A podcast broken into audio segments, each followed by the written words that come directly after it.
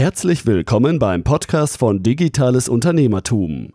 Wir unterstützen kleine und mittelständische Unternehmen, die digitale Welt besser zu verstehen und das eigene Online-Business nachhaltig und erfolgreich aufzubauen. Begrüßt mit mir euren heutigen Gastgeber, Thomas Ottersbach. Auf geht's! Ich darf euch recht herzlich zu einer weiteren Podcast-Episode willkommen heißen. Heute habe ich euch einen Recap mitgebracht und zwar vom Online-Marketing-Kongress in Bielefeld. Da geht es mir gar nicht darum, die Online-Marketing-Konferenz als solches zu bewerten und euch ähm, ja, zu empfehlen. Äh, kann ich auch, aber es geht mir viel eher um die Vorträge, die ich dort ähm, miterleben durfte und die sehr inspirierend waren und von denen ich glaube, dass auch einiges für euch dabei ist und ich das mit euch entsprechend teilen möchte. Fangen wir auch direkt an und zwar den ersten Vortrag, das war die Keynote vom Philipp Klöckner. Da hatte er verschiedene Thesen aufgestellt, wie sich das Internet verändern wird und vor allen Dingen, wie man sich als Unternehmen darauf einstellen muss, im Kampf auch gegen die großen Player, dennoch äh, präsent beziehungsweise entsprechend ja, wettbewerbsfähig zu bleiben. Und ähm, eine These war, dass sich das Internet ähm, sehr stark durch Algorithmen und durch den Einsatz zunehmender KI-Faktoren verändern wird. Und ähm, die immer mehr Diversifizierung darunter leidet und auch aus der SEO-Sicht der Longtail-Bereich sukzessive irrelevanter wird. Und wenn man sich das überlegt, wie wichtig der Longtail-Bereich ist, also wie viel ähm, Keywords, die nicht im generischen Bereich sind, also etwas sehr spezifisch zum Beispiel beschreiben, einen gelben Sneaker kaufen, der aber wenig Reichweite hat, aber dafür ein hohes Potenzial mitbringt, dass Kunden hier entsprechend zuschlagen und ein solches Produkt kaufen. Ähm, das ist enorm und gerade der Longtail ist natürlich für KMUs, äh, die halt ähm, vielleicht nicht die üppigen Online-Marketing-Gelder haben und diese in, in AdWords oder in umfangreiche oder kostspieligen und aufwendigen SEO-Maßnahmen investieren können, um zu den Top-Keywords, zu den top-generischen Keywords zu ranken, ein ganz wichtiges Kriterium. In welcher Ausprägung das sein wird, das wissen wir Stand heute noch nicht. Und wie ich finde, hat der Philipp ein sehr, sehr schön, schönes Beispiel, beziehungsweise insgesamt waren es zwei Beispiele mitgebracht, wie man sich eben als kleineres Unternehmen gegenüber dem großen etablieren kann und differenzieren kann. Und da war ein schöner Satz, den er nannte, Kopf schlägt Kapital. Das heißt also, es gilt gegen den Strom zu äh, schwimmen und zu versuchen, eben anders zu sein. Nicht genau das zu machen, was der Wettbewerber macht, sondern hier und da Schlupflöcher zu finden, die einem helfen, ja neue Wege zu gehen und davon zu profitieren. Und ähm, ein Beispiel, ich habe es eben erwähnt, war Wimdu versus Airbnb. Wimdu das deutsche Copycat von Airbnb. Und ihr kennt Airbnb alle, eines der größten Unternehmen, wenn es um das Thema von Vermittlung von Privatwohnungen geht. Also wenn man in Urlaub auf Geschäftsreise ist, kann man dieses Portal nutzen und dort sehr günstig entsprechende ähm, Wohnungen anmieten. Und Airbnb, Milliardenunternehmen, Milliarden finanziert versus ein ja kleines im Vergleich äh, beschaubares, beschauliches Unternehmen, Wimdu, ähm, damals zumindest. Und äh, er berichtete, wie er da vorgegangen ist mit dem Team ich würde vorschlagen, das hören wir uns an, was er dazu zu sagen hatte. Äh, es gab mal ein kleines Berliner Start-up, ähm, das hieß Wimdu, das hat das gleiche gemacht wie Airbnb. Man könnte sagen, es war eine Kopie oder ein Copycat. Ähm, der, der, der rote Chart ist ähm, kontraintuitiv, aber der rote Chart ist Wimdu. Und jeder von Ihnen kennt Airbnb, nicht viele Leute kennen Wimdu wahrscheinlich. Und Airbnb gefundet mit Milliarden von Venture Capital ähm, hat ein solides Wachstum hingelegt, muss man sagen. Ähm, das sieht da jetzt nicht so aus, aber das ist eigentlich schon relativ äh, beeindruckend. Aber ein kleines Berliner Startup hat es geschafft, viel mehr Sichtbarkeit in Google zu aggregieren, indem sie etwas anders gemacht haben. Und das, was sie anders gemacht haben, ist, sie haben sich auf wenige Landingpages innerhalb ihrer Website konzentriert. Airbnb hat sieben Millionen Unterseiten gebaut. Jede Wohnung, die letzte Hütte der Welt, war auf Airbnb, hat Airbnb in den Google-Index geschickt inklusive vieler automatisierter Suchseiten und so weiter. Und Wimdu hat das Gegenteil getan.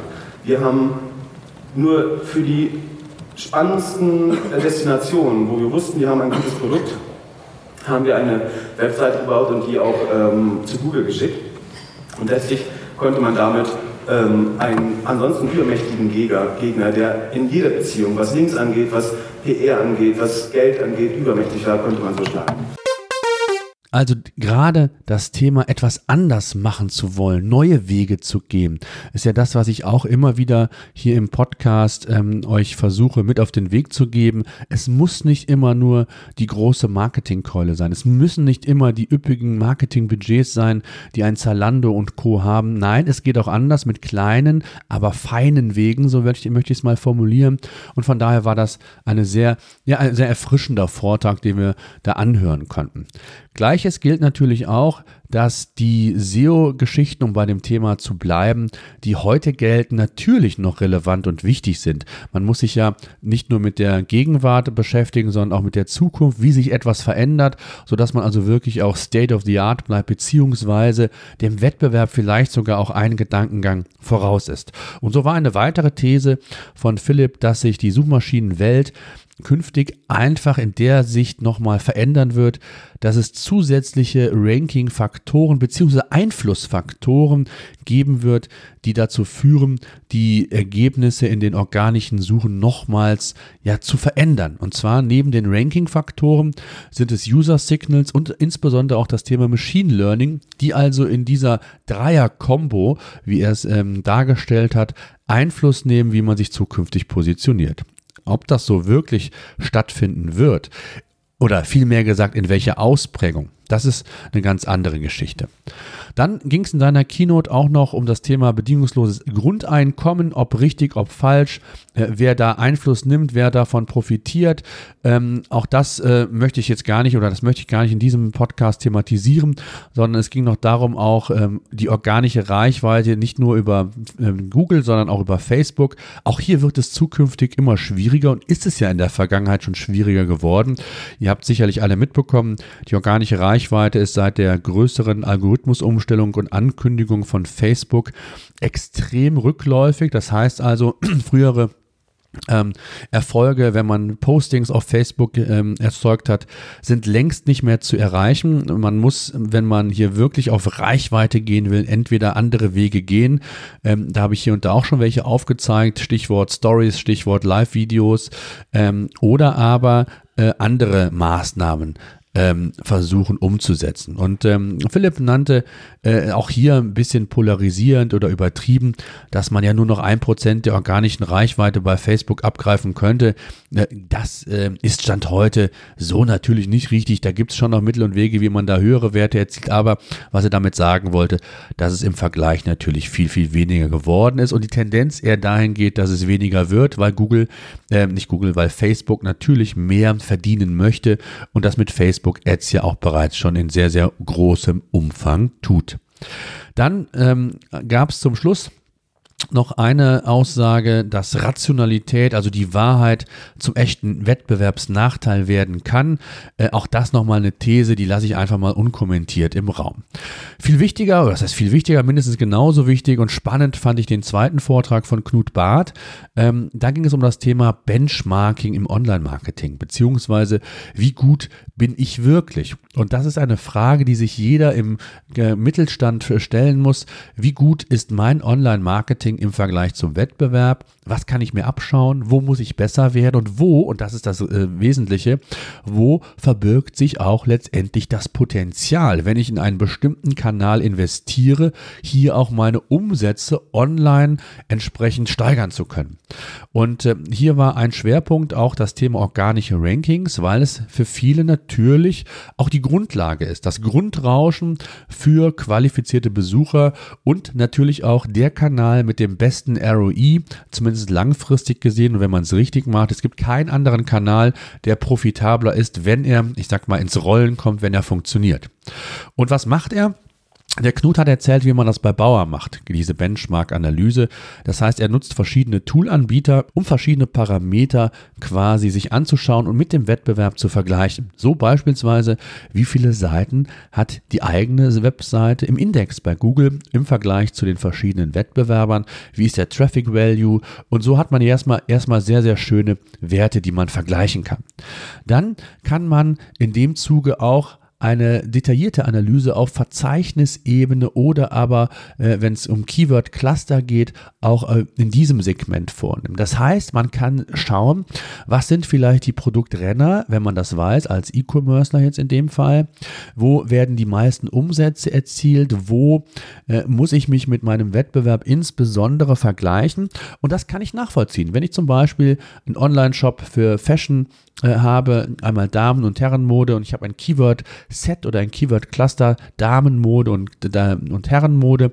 Das ist alle Keywords, die in die jeweiligen Kategorie passen, zusammengefasst und mache auf dieser Basis dann Sichtbarkeitsanalysen mit dem gleichen Keyword-Set äh, mit meiner Seite im Vergleich zum Wettbewerb. Dann kann ich feststellen, wie gut sichtbar bin ich im Vergleich zum Wettbewerb und kann natürlich hier Rückschlüsse ziehen, wie sich auch die Umsätze beim Wettbewerb im Vergleich zu mir in bestimmten Segmenten entwickelt haben. Und das natürlich nicht nur äh, in die Gegenwart, sondern aufgrund der historischen Daten, natürlich auch rückblickend, äh, kann man schauen, wie ist die Entwicklung, gibt es Maßnahmen, Dinge, die der Wettbewerb scheinbar gemacht hat, die für mich oder für mein ähm, zukünftiges Konzept in dem Fall relevant sein könnten. Also ein sehr, sehr spannender Vortrag, ähm, aber das war noch nicht alles, sondern es ging natürlich mehr. Man kann noch mehr vergleichen im Benchmarking.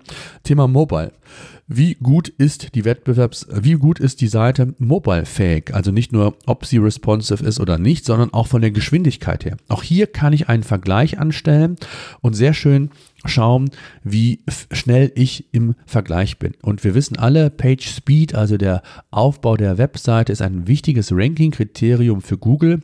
Von daher äh, gibt es hier wichtige Indikatoren, die man auch nicht aus dem Auge verlieren sollte. Dann, was macht ähm, Bauer noch?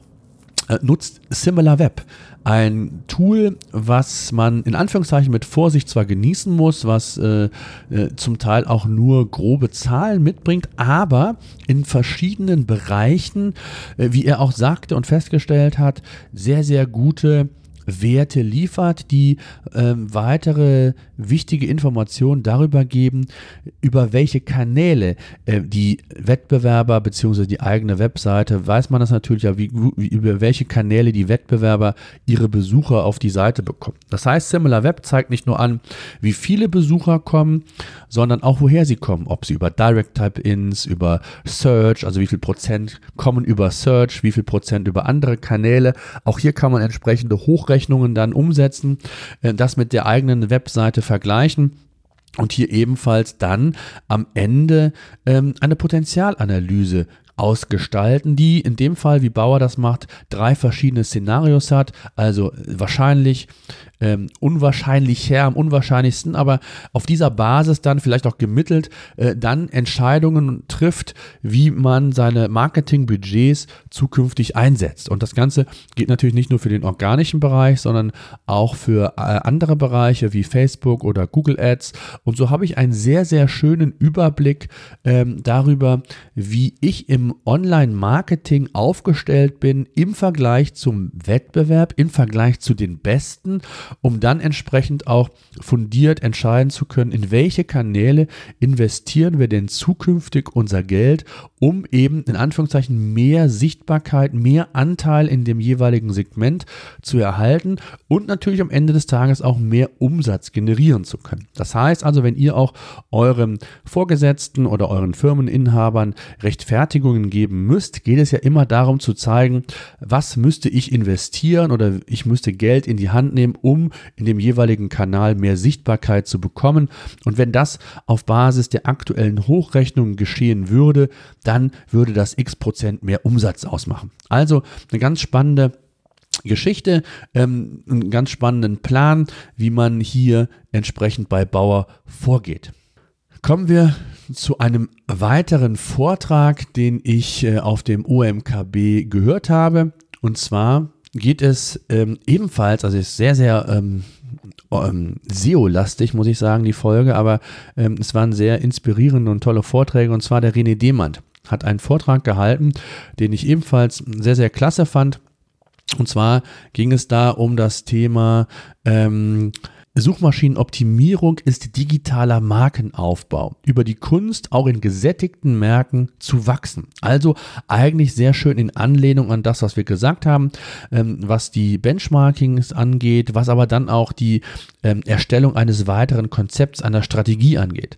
Und ähm, da kam dann die Frage erstmal auf oder wurde die Frage geklärt, was ist eine Marke, ein Brand und, ähm, und äh, inwieweit eine Marke, ein Brand Einfluss auf das Kaufverhalten oder auf die potenziellen Käufer haben kann.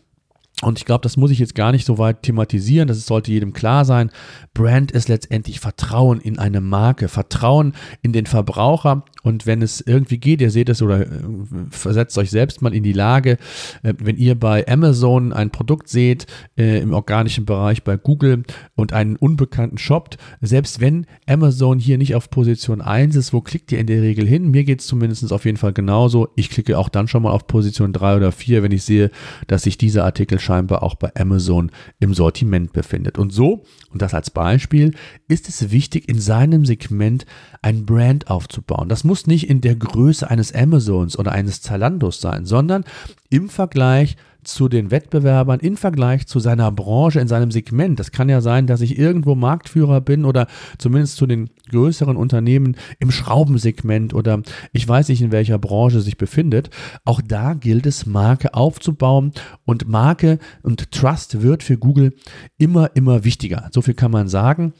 Äh, neben dem Thema Autorentrust, das heißt also auch die Autoren werden mittlerweile bewertet von Google, äh, insbesondere in bestimmten kritischen Branchen äh, im Gesundheitsbereich, Finance-Bereich, also ob da auch eine gewisse Kompetenz hintersteckt oder ob es nur in Anführungszeichen die berühmten Nischenseiten sind, wo irgendeiner etwas schreibt, aber gar keine Ahnung davon hat, nur äh, um Sichtbarkeit aufzubauen und über indirekten Umwege dann äh, entsprechend über Affiliates, also Partnerprogramme Geld zu verdienen. Also wichtig ist, ähm, das Nutzerverhalten äh, wird immer mehr Einfluss auch auf die organischen Suche nehmen. Und ähm, Markenaufbau oder Markensuchanfragen sind hier auch immer mehr im Fokus von Google. Und ähm, letztendlich kam in seinem Vortrag dann auch nochmal zum Vorschein, dass sich die gesamte Suchmaschinenwelt schon Stück für Stück weiterentwickelt. Auch das, was der Pip äh, Klöckner in seiner Keynote sagte, es werden andere Faktoren relevanter. Content ist relevant, aber auch das Thema Klickraten wird als Ranking-Faktor immer relevanter werden. Und äh, so haben natürlich verschiedene andere Themen Einfluss. Ähm, Thema Storytelling in allen Kanälen zahlt auf das Branding ein, zahlt indirekt auch auf das SEO damit ein. Also äh, es geht nicht nur, sich um einen Kanal oder auf einen Kanal zu fokussieren, sondern hier eine breite, diverse Diversifizierung vorzunehmen, die sinnvoll ist, wo man die Zielgruppen auch erreicht. Und deswegen ist ein gesamtes oder ganzheitliches Marketingkonzept unumgänglich und ganz, ganz wichtig. Und wichtig ist auch zu wissen, dass natürlich Markenaufbau Geld kostet. Auch das hat er nochmal gesagt. Aber der Aufbau von Begehrlichkeiten hingegen bringt auch Geld. Also das darf man hier nicht vor Augen, äh, aus den Augen verlieren und war nochmal ein ganz äh, spannender und inspirierender Aspekt auch in dem Vortrag vom äh, René Demann, der auch nochmal darauf hinwies, dass das äh, eins im SEO weiter gilt und weiter Gültigkeit hat und auch weiter relevant ist. Aber man sollte sich eben ähm, genau damit beschäftigen, wie auch die Tage äh, übermorgen oder im nächsten Jahr und darüber hinaus aussehen könnten. Dann habe ich einen Vortrag von Felix Beilharz gehört. Da ging es um das Thema Social Media, um da mal äh, einen anderen Marketingkanal in den Fokus zu bringen. Ähm, da gibt es auch noch einen eigenen Podcast zu mit dem Björn Tantau, den ich ebenfalls auf dem OMKB getroffen habe. Der ähm, wird in der nächsten Podcast-Episode zu Wort kommen. Er hatte ähm, in seinem Vortrag verschiedene Hacks zum Thema, wie man der äh, schwindenden organischen Reichweite bei Facebook entgegentreten kann. Da habe ich mit ihm drüber gesprochen. Er hat einige Tipps mitgebracht, eine sehr tolle kurze, knackige Folge. Ähm, ich habe ihn, wie gesagt, nach seinem Vortrag kurz ans Mikro bekommen und habe mit ihm darüber gesprochen. So, kommen wir aber zum Felix Beilharz. Ähm, wichtig ist, auch hier war das Thema Instagram, Facebook natürlich der Fokus. Immer häufiger, und das hört, hört ihr mittlerweile ja auch, die Aussagen, dass Instagram immer relevanter wird, immer wichtiger wird äh, und auch die Nutzerschaft natürlich damit äh, sukzessive steigt. Wichtig ist zu wissen, Facebook ähm, schreien ja oder behaupten ja, sei mittlerweile schon tot oder annähernd dem, zum Tode verurteilt. Dem ist natürlich in keinem Fall so. Es hat einfach nur Veränderungen vorgenommen. Die Zielgruppe ist älter geworden, jüngere Zielgruppe wandern eben eher nach Instagram. Äh, das muss man einfach wissen. Ansonsten sind über 30 Millionen aktive, aktive wohlgemerkt, aktive Facebook-Nutzer bei in Deutschland immer noch äh, ein ganz, ganz wichtiger Kanal. Und das gilt es auch nicht wegzudenken. Und hier gilt es dann einfach nur auch hier andere Wege zu gehen. Das hatten wir ja in der Keynote von, von Philipp. Ähm, und äh, da ging es dann um ein paar Tipps bei Instagram, dass längere Posts mehr Viralität erlangen beispielsweise. Also die Wahrscheinlichkeit, wenn ihr längere Postings macht, ist größer, dass diese auch viral gehen. Oder dass ähm, man sich differenziert, was Stories oder Live-Videos angeht, äh, die entsprechend mit Texten hinterlegt und Auffälligkeiten begehrt, die innerhalb der Bilder oder Texte sind. Ähm, und dann auch ein Tipp, äh, den Linktree, wo man acht Links in ähm, Instagram einbauen kann. Das ist ja so ein Manko, äh, mal eben Links über einen Post äh, oder in einen Post zu packen. Das funktioniert nicht so. In der Biografie kann man es machen, aber eben nicht in den Postings. Und da gab es dann nochmal zum Schluss einen kleinen Hack, wie man das Ganze entsprechend nutzen kann. So, dann ein Artikel, äh, ein Artikel, ein Vortrag zum Thema Content Marketing Measurements. So messen sie den Erfolg ihrer Inhalte und Content-Kampagne. Ähm, ebenfalls ein sehr toller ähm, ähm, ähm Vortrag vom Kai Sprießersbach, ähm, der jetzt auch nichts grundlegend Neues mitbrachte, aber nochmal aufzeigte, wie wichtig es ist, Daten richtig zu messen und in dem Fall Content. Also es geht darum, richtig zu messen, das Richtige zu messen und das Ganze auch richtig auszuwerten. Und Daten sind, wie ich immer sage, das neue, äh, das digitale Öl. Und äh, hier gibt es verschiedene Tools und gerade auch, um die Brücke wieder zum, zum, zum Mittelstand zu bringen, äh, es gibt kostenlose Tools, mit denen man messen kann. Google Analytics ist hier das weit verbreiteste äh, und hier kann man verschiedene Kampagnen, Events einrichten, um dann wirklich die sogenannten KPIs richtig auszuwerten beziehungsweise überhaupt mal zu erfassen und darauf ausbauend dann auch die richtigen Entscheidungen treffen zu können. Und im ähm, Vortrag vom Kai ging es ja um das Thema Content und er hat ähm, das Ganze nicht KPIs genannt, sondern CPIs, also Content Performance Indicators. Und hier geht es dann darum, verschiedene KPIs in Abhängigkeit der eigenen Webseite aufzustellen. Also hab, betreibt ihr einen Online-Shop, habe ich andere KPIs, als wenn ihr zum Beispiel eine Ratgeberseite oder einen Blog habt.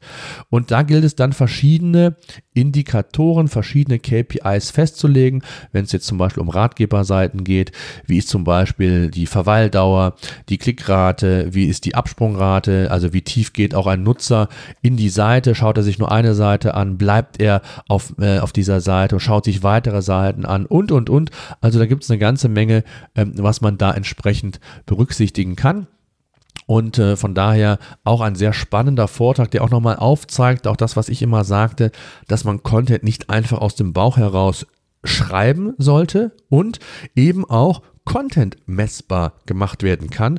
Auch wenn kein direkter Abverkauf dahinter steckt, habe ich wichtige KPIs, die mir zeigen, ob die Inhalte von der Zielgruppe eben erwünscht sind, ob sie richtig sind, ob man sich für mehr interessiert, also mehrere Seiten anschaut. Äh, oder bei einem Online-Shop äh, gibt es dann verschiedene andere äh, Zielsetzungen, zum Beispiel, wie man den Nutzer zum richtigen Produkt führt, ähm, ob Abverkauf, Umsatzrate, aber es können auch andere weichere Ziele hier entsprechend als KPI fungieren und die mir dann ähm, Optimierungsmöglichkeiten für den weiteren Verlauf bieten. Dann habe ich mir noch einen Vortrag von Flixbus angehört, wo es darum geht, um Attributionsmodelle beziehungsweise die Bewertung der Online-Marketing-Kanäle. Es ist ja das eine, Kanäle zu messen, das andere aber auch sie richtig zu bewerten, denn wir wissen alle, dass Online-Marketing oder Online-Marketing-Kanäle heutzutage ähm, nicht mehr so trivial läuft, so einfach läuft, wie das vielleicht noch vor Jahren der Fall war. Immer mehr äh, führt es dazu, dass potenzielle Kunden ähm, mehrere Touchpoints durchlaufen, bis sie zu einem Abverkauf kommen. Und je nachdem, wie ihr oder welches Tracking ihr einsetzt, gibt dieses First-Click-Prinzip äh, oder Last-Click-Prinzip, ähm, gerade auch im Affiliate-Bereich, früher mal sehr, sehr beliebt gewesen. Aber es gibt eben Techniken und äh, entsprechende Reportings, wo auch unterschiedliche Touchpoints durchlaufen werden, Cookies gesetzt werden, also das erfasst wird. Und wenn dann der Kunde äh, etwas kauft oder der potenzielle Kunde zum Käufer wird, dann in den jeweiligen Kanälen das als Lead oder Order gut geschrieben werden. Und die Frage ist, welchem Kanal wird dieser Abverkauf denn letztendlich gut geschrieben? Also ist derjenige dafür verantwortlich, der das angestoßen hat oder der zuletzt quasi fun dafür fungierte, um den letzten Anstoß für den Kauf zu geben? Äh, das gilt es zu bewerten in einem sogenannten Attributionsmodell. Es gibt auch die U-Kurve, dass also der erste und der letzte äh, Touchpoint wichtiger ist als die mittleren. Ähm, und ähm, im Vortrag von Flixbus ähm, wurde sehr schön aufgezeigt, wie sich dieses Attribution oder diese Bewertung dieser Kanäle über die Jahre die letzten drei Jahre sehr stark verändert hat, wo man versucht hat, über statistische Erhebungen äh, entsprechend das sehr genau zu machen, bis hin auch zu Umsatzprognosen, die ich am fünften eines Monats schon äh, mit einer Abweichung von, ich glaube, drei oder fünf Prozent genau äh, ähm, äh, entsprechend aufzeigen konnte. Und im Laufe des Monats äh, immer genauer wurde. Also sehr, sehr spannend, wie hier Flixbus arbeitet und äh, mit welchem, ähm, mit welcher Komplexität man an dieses Thema rangeht, um die eigenen Marketingkanäle effizienter zu gestalten. Also ganz toller Vortrag. Und insgesamt muss ich sagen, die Vorträge, die ich mir angesehen habe oder angehört habe, man hat ja immer das Problem, man kann sich nur ein, eine Auswahl an Vorträgen anhören, waren wirklich sehr, sehr toll. Nicht immer neu, aber nochmal so bestärkend, inspirierend, ähm, denn es ist ja wichtig und deswegen kommen auch hier ja immer wieder Unternehmenspersönlichkeiten hin, äh, die einfach mal zeigen, was man anders machen kann, äh, um sich einfach inspirieren zu lassen und dann auch nochmal vielleicht verstärkt auf ein Thema hingewiesen wird. Und das war, glaube ich, ganz ganz toll und das wollte ich hier mit dem Recap, dem sehr ausführlichen Recap in dieser Podcast-Episode ebenfalls machen. So, jetzt sind wir schon bei über 25 Minuten für diesen Recap, aber ich glaube, ähm, das war sinnvoll. Ihr konntet hoffentlich einiges mitnehmen. Neben in weiteren spannenden Gesprächen muss man sagen, war der OMKB in diesem Jahr äh, sehr, sehr gut. Ähm, ich war schon mal da, da war ich nicht ganz so begeistert. Hängt natürlich immer so ein bisschen auch vom Thema ab, vom, ähm, vom, von den Speakern. Äh, aber in diesem Jahr fand ich das sehr gut. Natürlich auch so ein bisschen bedingt durch den Hintergrund Suchmaschinenoptimierung, organische Suche, die ja für uns als klein mittelständische Unternehmen der Grundstock ist, das Fundament für ein nachhaltiges Business. Und hier muss man sich zwangsläufig mit beschäftigen. Und ähm, wenn ihr hier Fragen haben solltet, egal zu welchem Thema, dann schreibt mir gerne eine ähm, E-Mail an podcast.digitales-unternehmertum.de oder schaut auf unserer Facebook-Seite Digitales Unternehmertum vorbei. Auch dort bin ich jederzeit anzutreffen und werde entsprechend zu, auch bei Fragen letztendlich zur Verfügung stehen. Ich danke euch und bis dahin.